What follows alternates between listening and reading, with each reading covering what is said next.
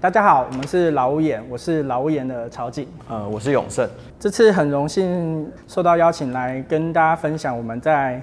台南的散步过程。但是其实很特别的是，我们已经应该有好一阵子没有来台南了，因为疫情的关系，所以其实有好长一段时间其实都待在家里，然后待在家里你就没有办法出门，就没有办法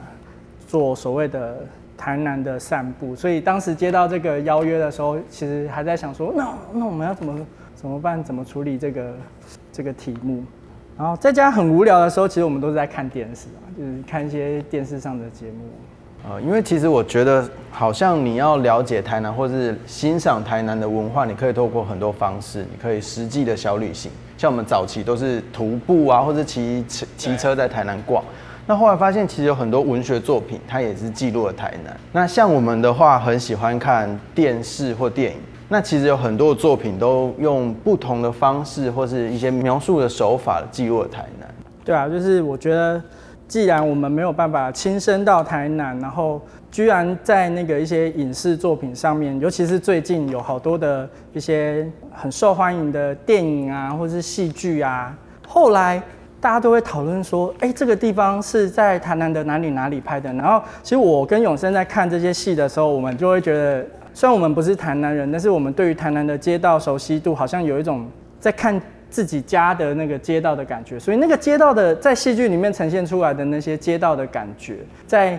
那个电影里面或者是电视的画面里面，我们就会直觉的觉得说，啊，这个应该就是台南吧？第一。即便这个戏或是这个电影里面没有特别去提到说，哦，它的故事的背景是设定在哪个地方，然后后来往往也都在一些报章杂志或者一些报道上面印证了我们的一些推测，这样子。其实我觉得这是一个台南的能量，它让很多影视作品或是很多人在，譬如说在讲述故乡或是在讲述自己的回忆的时候，你可能听的人就自己会觉得说，这个人在讲说他返乡的过程。那讲说小时候的回忆，你就自然会套用到好像台南的街景跟台南的一些故事。对，就好像台南真的有一个魔力，是会跟所谓的都市生活形成一个对比的效果。就是我们讲到，比如说比较都会型的生活，可能就是马上就直觉想到是台北的办公室啊、高楼大厦啊。那当这个这个作品里面的角色，他可能因为某些原因。返乡或是要回到回到家园的时候，那个场景的设定，就我们两个而言，好像直觉的也也就会想到是台南。然后近期的有一些作品，的确也是做了类似这样的设定，就是他们在所谓的大都市里面生活遇到的一些呃困难，或是生活上的变化，让他们必须回到家园来。然后那个家园，哎，居然也常常都是。后来设定在台南这样子，那其实有很多的作品都是，譬如说以台南为一个拍摄的点，或是在台南取景。你要不要说看有哪些戏？你印象中，从最早期的，好像有中破塞的电影，然后也有一些像《仲夏夜浮城》，它算是一个也是电影，然后也也是像公式的人生剧展的概念。那近期的话，有一些连续剧，像《熟女养成记》，它也是在台南的金寮。这些作品，你多多少少，你或许只只看到某一个台南的某一个景点，或是某一个画面，但是你就可以把自己完全投入在那个画面里面。就是你看到那个景点的时候，你自然而然就联想到，哦，这个地方就是台南呐，对，台南的街道就是长着这个样子。讲到这个，我就觉得蛮有趣的一点，你记不记得我们那时候在看另外一个戏，是那个婆婆怎么那么可爱那个戏。剧情里面就设定是在关庙，但是我们在看它大部分有一些场景的时候，我们并不觉得那个地方是台南，反而就比较接近我们之前去宜兰的时候看到的一些场景，就是它有一些场景是设定在台南没有错，只是实际上拍摄的地方却是在宜兰。那我们在看的时候，因为我们对于宜兰的建筑的那个民居的立面啊，跟台南有些不太相同，所以我们就会。可能也只有我们会发现这样的事情，这样子。呃，其实我觉得，就以剧本跟编剧来说，他想要讲述一个故事，他或许算是很流畅的讲述一个台南的故事，描绘了一个家庭。但是有时候确实他在，譬如说在宜兰的立泽老街找到一个更适合的房子来做这个饼店，然后又回到关庙的田里面来拍摄这些凤梨，其实整个衔接起来是非常自然的。所以，但是就于剪接很厉害。对，就我们喜欢看建筑人，或许就会一眼看破里面的一些玄机。但其实就整个影视作品来说，它是流畅的。对。可是其实我们在看一些像《仲夏夜浮城》，我们特别喜欢这部比较早期的拍摄的作品，它就是一个完完全全在台南取景。然后像这部作品里面，我们就可以好像跟着电影的脚步，在台南这样子做小旅行。《仲夏夜浮城》从这个片名来说，它好像是一个带有一点奇幻色彩，然后一个在夜夜间里面游走在台南的街道上面。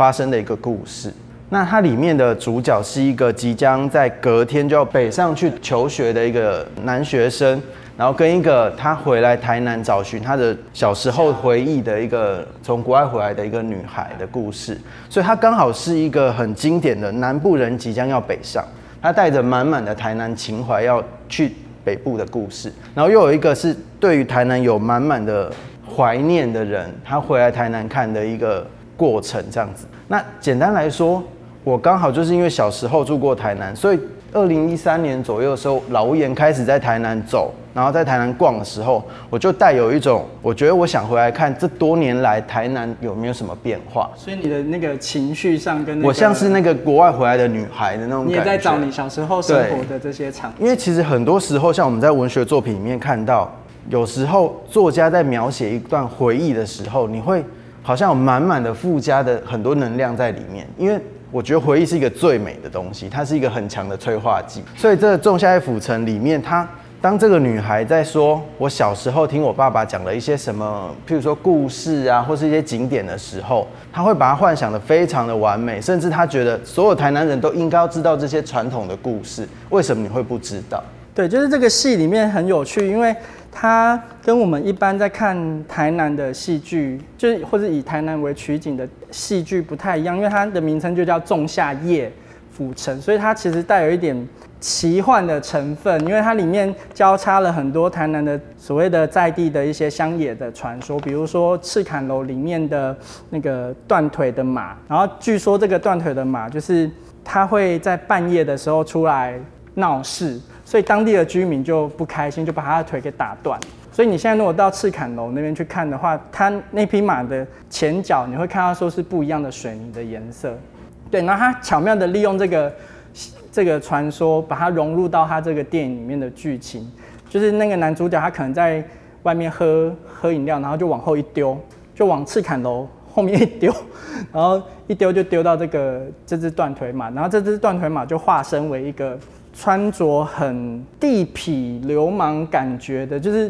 刺青啊，然后那个骑的摩托车不戴安全帽，当然，然后就骑的那个摩托车是改装过的摩托车，摩托车上面就有很多 LED 灯那样子，然后很吵，把消音器拔掉，在在追逐这个男生，然后这个男生后来就就遇到这个女生，就他们就一起在府城里面躲，一边躲避着这个断腿马的追逐，然后一边的好像重游了他们小时候的一些。场景，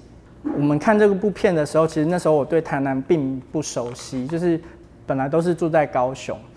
那时候开始渐渐的老屋檐开始，我们会每个礼拜都来台南玩嘛，所以我那时候就觉得对台南的各个景点啊，一些场景都觉得非常有兴趣，然后又在电视上看到这部作品的时候，就觉得怎么这么棒？因为夜景就是我们通常不会看到这些地方的夜景，然后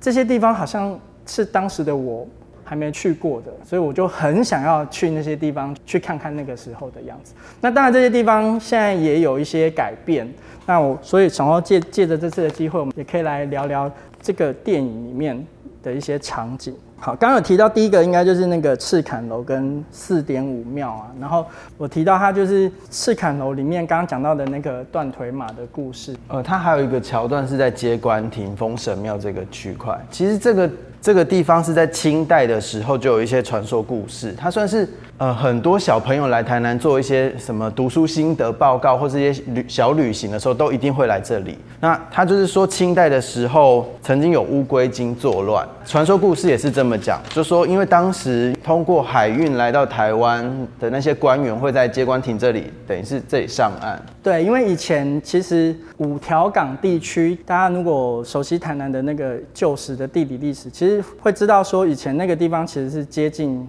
是海，是沧海桑田。它它是后来才因为淤积才变成陆地的。以前清朝的官员从中国大陆那边过来到台湾的时候，就是会先到这个接官亭。它之所以叫接官亭，就是我们去迎接这个官员进来。对，然后他接官亭进来之后，它是一个有点像牌楼的感觉。对牌楼，然后他就进来之后，他就要去那个封神庙拜拜。那其实就老眼的角度在看这个地方，当时我觉得它是一个很小巧的庙。那外面这个石牌楼的这个感觉，它就是浓缩了很多古迹应该有的元素。但其实套回到这个传说故事来讲，它这个接官亭刚好镇守住了这个乌龟精的头，刚好把它压着，所以它就不会再作乱了，等于是镇压了这件事情。所以我觉得这个概念很有趣，就是你现在到那个地方看。你当然看不出以前的那个，好像旁边就是海，甚至有个码头的这种感觉。可是，在那个封神庙里面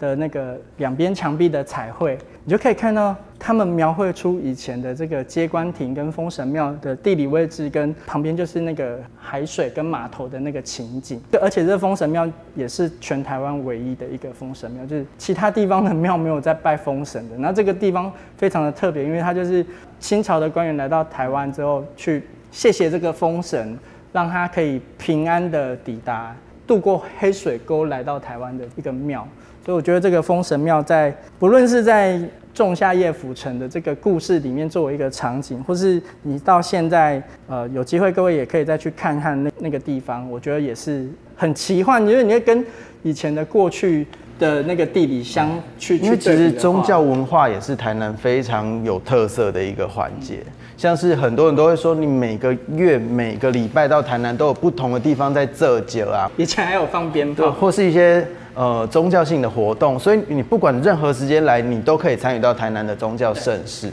那戏里面还有一个我很喜欢的场景，就是西市场。就是他们台南人俗称的“短菜旗”。我记得我们那时候看完那个戏之后，我就问你说这个地方是哪里？你说这个地方是短菜旗，所以你就带我去去那个市场。可是那时候市场虽然还有在营业，但是市场就是市场，所以我们去的时候已经修饰了。然后地上当然就是会有一些清洗摊位的一些水、污水啊，对，然后还有一些气味，因为那个照明设备也不是很明亮，所以就是很像。仲夏夜府城的那个里面的情景，可是你还是可以看得出那时候，呃，这个市场从日治时期建造之后，成为一个全台湾最现代化的一个市场建筑，宽阔的那个样貌。而且这个市场内部还有一个叫做西门商场的地方，这个地方更是有趣。就外面是其实是摆菜市场的地方。可它里面内部是一些跟布有关联的一些行业都在里面。呃，因为这个地方对我来说，其实就是小时候到台南，然后中正路啊、沿途一带，我们这样逛着逛着，慢慢的就会在徒步的地方经过国华街，慢慢穿越，慢慢进去。所以它对我来说，不像是一个市场，像是一个商业百货的概念，有点像我们现在去逛一些商场。那里面当然有非常多的店家，它满足了大家的生活。它有一点像是现在选物店的概念。早期，譬如说，它里面有一些卖五金杂货、卖剪刀、锅碗瓢盆的这样的店家。当它全部的东西都摆在一起的时候，你看起来就就会觉得它东西好像很好用。然后老板当然很亲切，而且都是老店，就是里面的一些老板的这些大哥大姐们啊、叔叔阿姨们，他们就是在那个地方开了这店很久。然后如果你去跟他们聊天，就满满的故事跟你们分享。我记得那时候，呃，因为西市场它最近刚整修完成啊，但是在整修的过程中，其实有传出可能西门就里内部的那个西门商场会有部分被拆除的这个声音出来。那后来经过很多的协调之后，是目前听说是之后他们会再搬回去原来的地方这样子。好，但是就在那个时空背景下，我们有一次也进到那个西门商场，就有跟一个。阿姨聊到天，哦，我记得印象很深，它是天水联彩店，应该还是联彩行。对，其实它也是在呃仲夏夜府城里面有匆匆的有拍到一个画面，因为它拍到它招牌，因为它真的是很漂亮，它就是红红的一片的一个有喜帐，有一些喜被啊，或者八仙彩的那种画面。呃，它是手写的招牌，红字招牌，那里面就有一个一个大姐，一个太太，她在里面做一些喜帐，然后在可能她在剪一些。我们看起来是那种手剪的精精致，对，我们就觉得很好奇她在做什么，就过去试图跟她聊天。然后你知道台南人就是超级的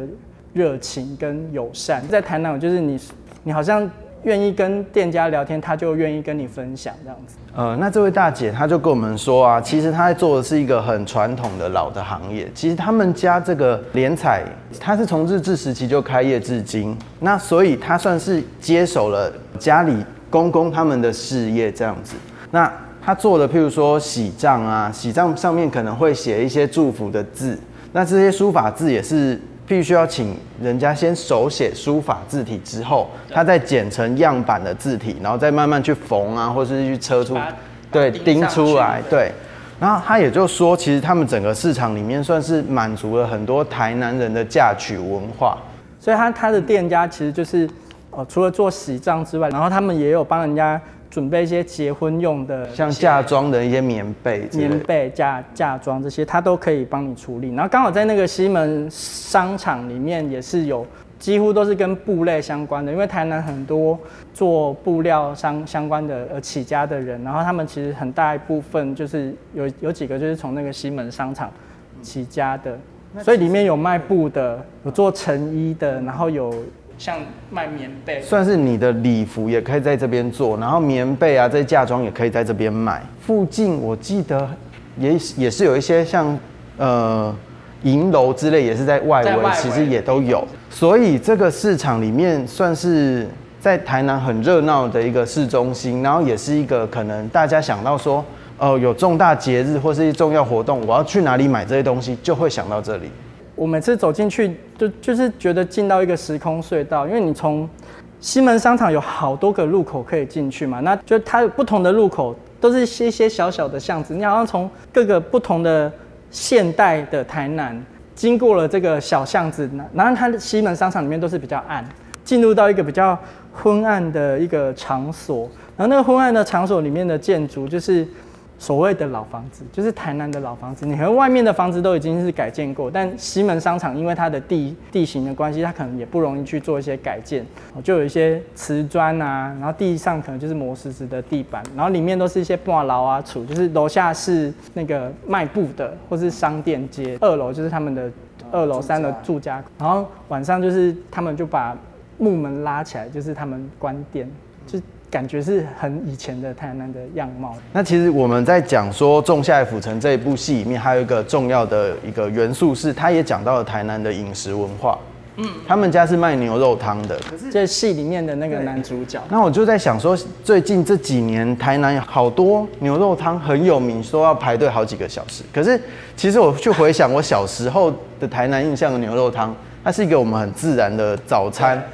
其实也不一定早餐，就是戏里面他开的牛肉摊是那个半夜场的，卖到早上的。但是他就觉得妈妈这样是可能很辛苦，就说问他可不可以开在早上，或是其他的时段。所以其实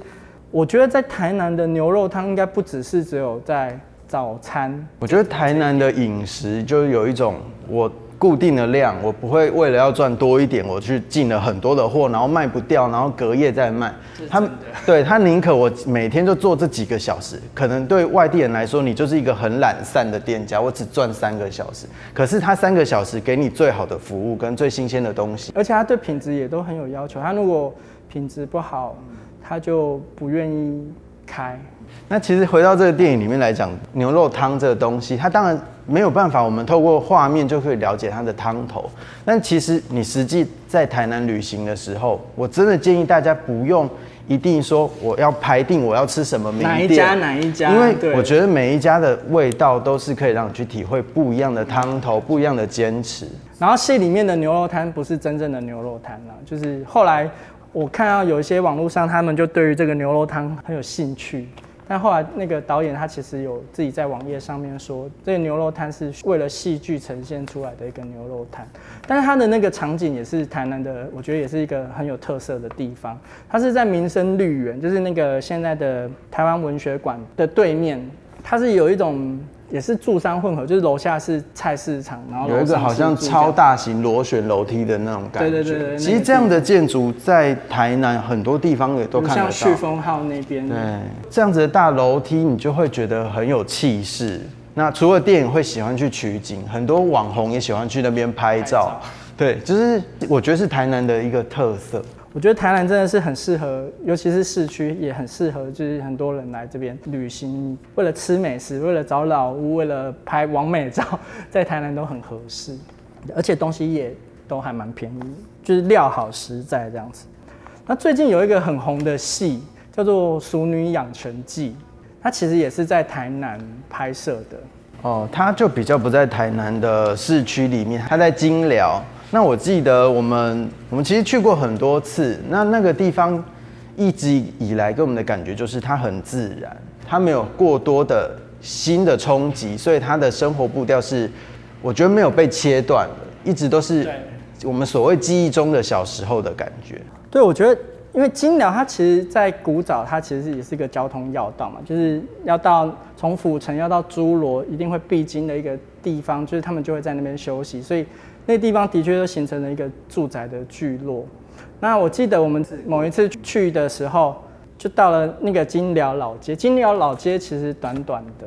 但是它这个老街上面有很多不一样的建筑风景。你可以看到现代的透天厝的楼房，就上面有很多马赛克瓷砖。然后你也可以看到有那个布瓦劳阿楚，就有点类似我刚刚讲到那个西门商场里面的那种，楼下是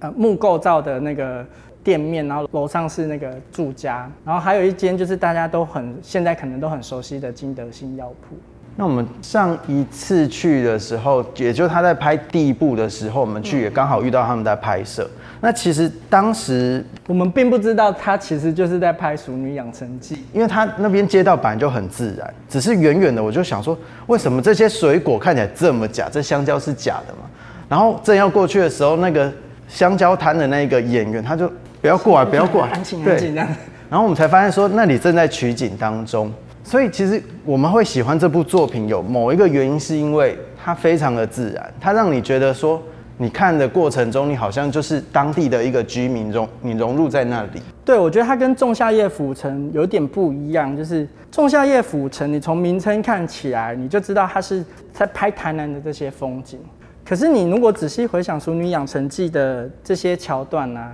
我会觉得《熟女养成记》是在台南拍戏，而不是拍台南，就是因为它的里面的这些剧情啊，然后还有一些他们家人之间很可爱的这些互动方式，其实，在台湾，其实，在台湾的各个角落乡镇都是会发生，而且也都可以套用的。它不一定是非得在台南。这边才有，可是又很有趣的是，因为这个剧组来到台南取景，所以反而让我们现在到了这个金鸟的地方，有另外一种不一样的感觉，就变成哦，这里是《淑女养成记》，或是以前是吴米勒的这个拍摄地的这个感觉。那其实我们后来再去到金鸟这个地方的时候。我其实一开始去之前，我会有一点担心，它是不是变成是一个商业型，商业，或是一个变成是老房子区的感觉，老房子、新房子、老房子、新店家这种断断层的感觉。可是我们这次再去的时候，发现它还是老样子，它外面的商家还是在卖着可能传统的花布的呃一些饰品，或是卖一些呃嘎基德亚的一些。摆设品啊，背包之类的，但是它整个街道风景都还是延续的当时的感觉。就我们最早，它还没有第一次去，第二次对，都都一样那样子，就是还没有戏剧进入这个地方之前的样子。对，那我们这次去也是遇到了几个当地人，我们透过他们的眼光跟他们的生活经验来发现，一部作品它带给这个街道或带给这个乡镇的是什么。像我们遇到一个他。刚好农忙过后，然后他在家里的那种，就是那个阿伯，对，骑楼下吃的菠萝蜜，很好奇他到底在干嘛，所以就过去跟他聊天这样子。然后那阿伯就很可爱，他就说：“哦，这个就是我的农田里面种的菠萝蜜现在已经成熟了，我就把它摘下来，说哇阿北你都有农田，说这里很多人都有农田呐。他说对啊，你们是因为《熟女养成记》来的吗？所以其实当地人对于这部作品，他也非常的支持，可见这个作品他并没有干扰了他们的生活。那再说到这个阿贝，他就跟我们说，我想跟你们分享一个是戏里面讲的鬼屋，其实他没有闹鬼，他只是他在捍卫那个地方。对他觉得他只是我们当地一个废弃多年的房子。可是他讲完之后，他又很乐意跟我们分享说，你要怎么去这些地方走这些景点才会有趣，然后你也可以。沿途可以看到我们当地其他自然的可能风景啊，或者是街道的一些细节。对，就是我觉得他的讲法很含蓄，但是可以感受到他对于就是他的家园的，他不希望人家对这个地方有产生任何不好的误解。可是你到那个现场，因为那个阿北他就后来就很热心跟我们说要怎么去这个所谓的鬼屋的这个场景参观。他说虽然现在已经封起来，但是你还是可以去看。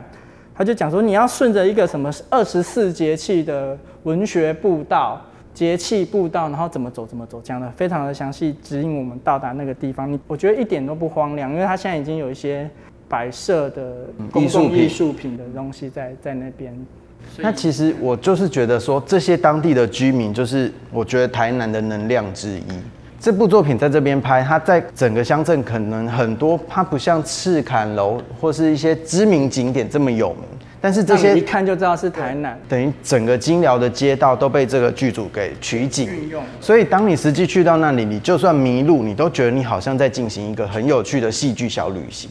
那也就是在这个阿贝跟我们讲完说怎么去这所谓鬼屋的过程中，我们遇到另一个在车缝那嘎吉德亚的一个阿妈。那个时候已经快要中午了，那阿妈就车着车着看我们两个人，就奇怪怎么会就只有我们两个人经过那个那种小巷弄，我们就离开金寮老街，在那个那边用走的乱绕这样。那他就跟我们说啊，他那个车那些东西不是自己要卖，他是帮人家代工，因为现在嘎吉德亚很红，所以很多店家会就是发包。一些工作给当地的人一起这样子赚一些零花钱这样子，那他就说我这边没有卖，但是你要去哪一间买会比较便宜哦。他虽然也是在所谓台南的文创产业的一个环节，那我们也跟他聊到说，你会觉得观光客来这里是打扰你们的生活，或是你们会有什么期待吗？他就说他觉得观光客带动了。一些产业的发展还不错啊，像他就多了一些可以赚零用钱车缝的这个工作，愿意跟我们分享很多那个他人生的生活，然后就是会邀请我们去他家里面这样子。当然我们是后来没有进去。那《熟女养成记》里面，在这个金寮老街上面，就是最会注意到，其实就是一栋金德兴的这个药药铺。然后我觉得它跟这个剧里面的整个设定实在是太。太贴切，因为剧里面的设定就是这个女主角他们家就是开中药行，那这个金德兴药铺的确就真的是一个中药铺，对，然后而且它的建筑也是在当地。就是那条老街上面显得是最古老的，有两两两百多年的历史，但是它不是本来就在那个地方，它本来是在嘉义，然后后来才几经转手把那边的房子拆掉之后，来到金寮老街上面重盖。当然，现在因为戏剧的关系，就有更多人会想要去参观这个地方。但是在那个戏还没播出之前，其实这一家这个阮先生啊，阮家古厝的这个阮先生，有时候就会在这个金德兴药铺，然后他。也是会跟你介绍他们家里的这些药柜啊什么的，所以其实，在戏剧里面，这些原本留下的药柜啊，还有一些后院的那个三合院的居住空间，其实都是真实的成为了戏剧里面的场景，而且直接就可以套用，它也不用特别做特别多的附加的东西去增加戏剧的效果。我觉得这也可能是为什么我们觉得就在这个戏里面的场景看起来特别自然的缘故，因为它就是本来的东西。虽然我们拍的是房子的立面，然后我们喜欢拍这些铁窗啊、磨石子地板，可是你在拍摄的过程中，你一定会去跟这个屋主或者是在地人去有有互动到。然后我觉得在金鸟互动的那个过程，就真的让我们很感动，因为我们是最近才去的，就已经为解封的时候去的。大家都知道，疫情的期间，人跟人的距离拉得很长，你。可能都还是戴着口罩，但是可能他看到你都会有点害怕。可是我们去金鸟的那次，我完全没有这个感觉。我觉得他就跟疫情发生前的状况是一样，差别只在于我们是需要戴着口罩，可是那股热情啊，还有那股亲切感，都完全没有，因为啊戏剧带来的人潮让他们觉得对于人很厌烦。因为有时候你可能戏红了，然后太多人来，你觉得这些人怎么那么烦？没有，他们还是过着一样的生活。平日就去田里面工作，假日就啊，因为有很多观光客来，他就去卖个青草茶什么的。然后还是保有一样的生活方式，那这一点让我觉得还蛮感动的。所以我们就觉得说，呃，其实透过影视作品也是一个，我觉得是一个线上旅行的概念，就是你没有办法亲身来到台南，或是你还在防疫期间必须好好待在自己家里，可是透过很多的作品，你其实已经看到台南的一些能量跟文化。对，或许你在看这些戏的时候，你看到某个。特别漂亮的场景，或是某个特别触动你的环节，像我就会想要知道这个地方在哪里。那因为我们比较爱乱跑，我们就会去真的找到这个地方。然后找到这个地方，就会觉得还蛮开心的。在可能之后，我们可以更方便的去实际来到台南，然后更自由自在的行走的时候，或许就可以把你之前在这段期间。看的这些戏剧里面记录到的这些点，再去故地重游，相信你们也会跟我们一样有很多感想，一定会很有趣的。